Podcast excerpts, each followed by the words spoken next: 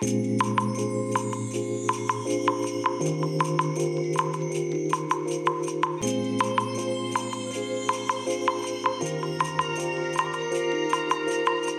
い皆さんこんにちはこんばんは。お疲れ様でございます。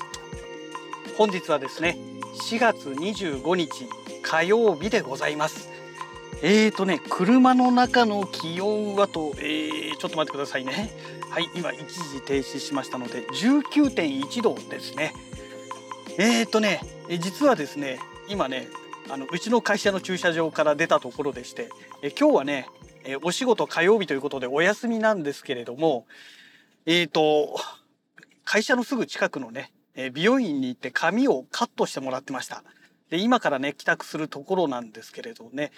えー、それでね今日収録してる機材なんですけどもちょっと普段と違うやり方をしております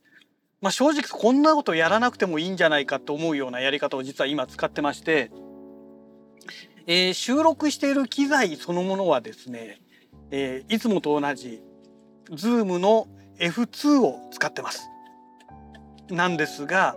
マイクがいつもと違います。えーとですねマイクはですね、えー、ロードのワイヤレス GO というね一番最初に発売されたね初期型のタイプのものこれをね、えー、使って、えー、送信機をこのね胸のところにつけまして、えー、で受信機をこの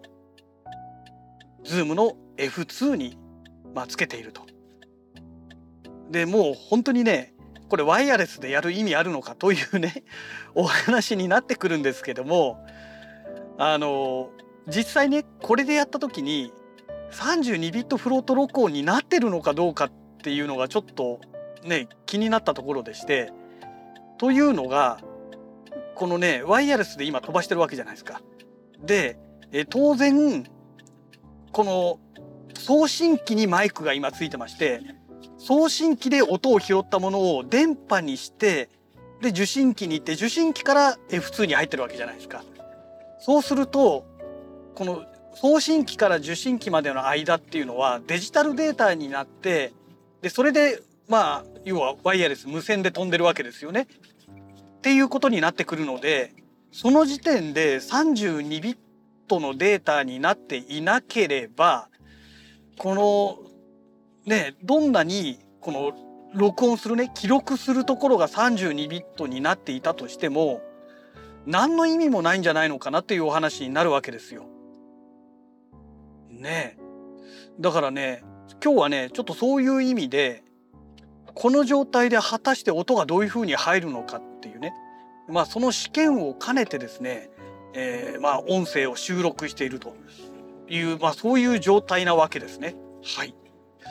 まああの一般の方から見ればね視聴者の方から見ればもうどうでもいいお話なんでしょうけどもねちょっと個人的にね、え、その部分がどうなのかなと思って気になってやってみました。で、えーと、ロードからですねこのワイヤレス GO のまあ、続編というか後継機ということで、えー、ワイヤレス GO2 というのがね、えー、発売されましてでほんとここ最近、えー、さらにまた新しいのが出てね今度ワイヤレス ME とかいうやつかな？ME で ME だったかな？なんかねそんな感じのやつがねどうも発売されたらしいんですよ。でねもうすでに私このワイヤレス GO 持ってますからで基本的に2人とかで使うことがないのでね私の場合もうあのぼっちプレイがねソロプレイがもう当たり前のように、えー、身に染みついてますので、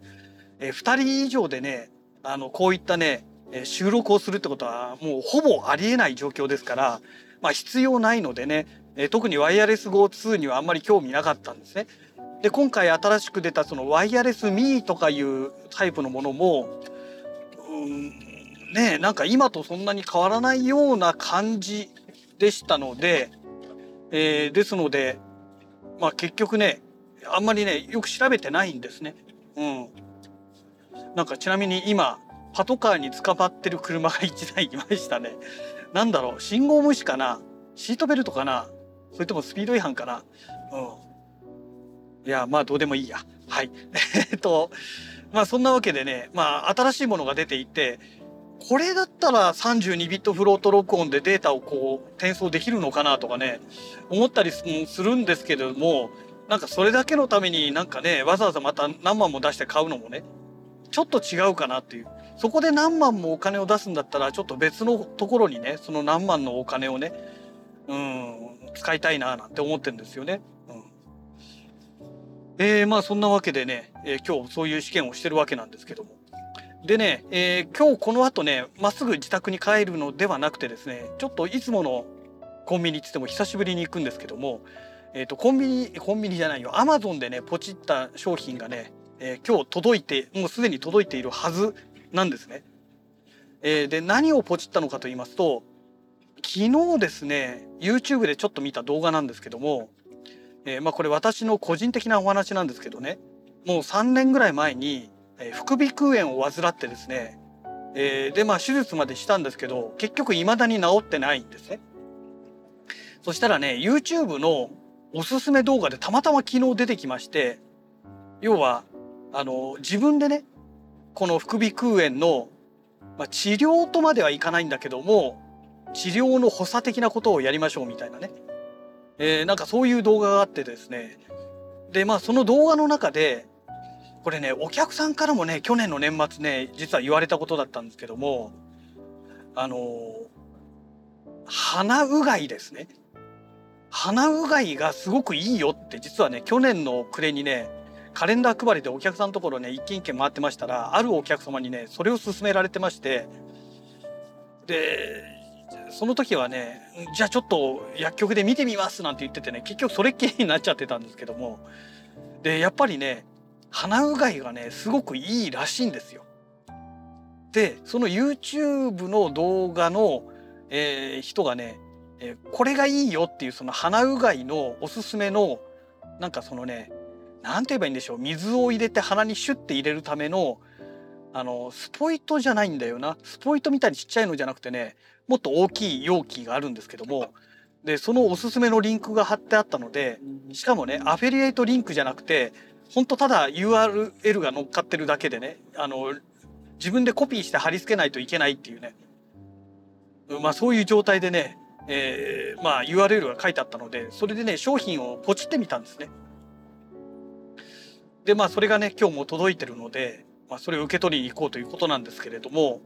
ねまあこれがねどのぐらいねこの鼻うがいが効果があるのかで生理食塩水っていうのを使うとほとんど痛くないらしいんですって。でもちろんね水温も体温並みにこの水温を上げなきゃいけないっていうんで、まあ、3 5 6度ぐらいには上げないといけないと思うんですけどもで昔ねあの私もね鼻うがい実はやったことあるんですよ。でその時はね水でやったんですね。水道水でそのままやったんです。よいやほんと痛かったです。めちゃくちゃ痛かったんですけども。でねそしたらねその YouTuber の人も水道水では絶対やらないでくださいと。ものすごい激痛が走ってめちゃくちゃ大変ですっていう。ね本当に苦しみますみたいなことを言ってて、うん、その気持ちすごくよくわかりますと。私も過去やったことありますっていうね。その1回2回とかじゃなくてね何日間かね続けてやったことがあるんですよ実は。でもねあんまりね効果がねあのかいまあ数日ね34日ぐらいしかやりませんでしたからね、まあ、だからっていうのもあるんでしょうけども、まあ、効果がね見られなかったので、まあ、それでねもう諦めちゃったっていうのがね実は過去あったんですけども、まあ、今回はねちゃんとその生理食塩水っていうのを使って、えー、鼻の中をちゃんとねあのまあ要は消毒するという形ですよね、まあ、これをやらないとね鼻うがいをした意味がないのかなと思いますので、え、ちょっとそれをやりたいなと思っております。まあ、そんなお話をしておりましたら、えー、例のねコンビニの駐車場ついてしまいましたけどちなみに Amazon で買ったものはね商品名はちょっと頭の中に入ってないですけど金額がね1800円弱ぐらいの金額のものでした。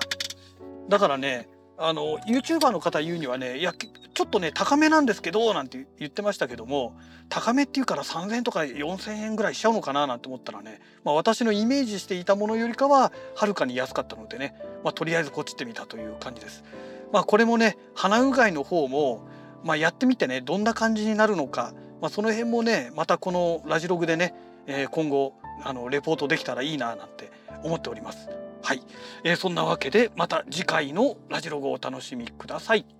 それではまた。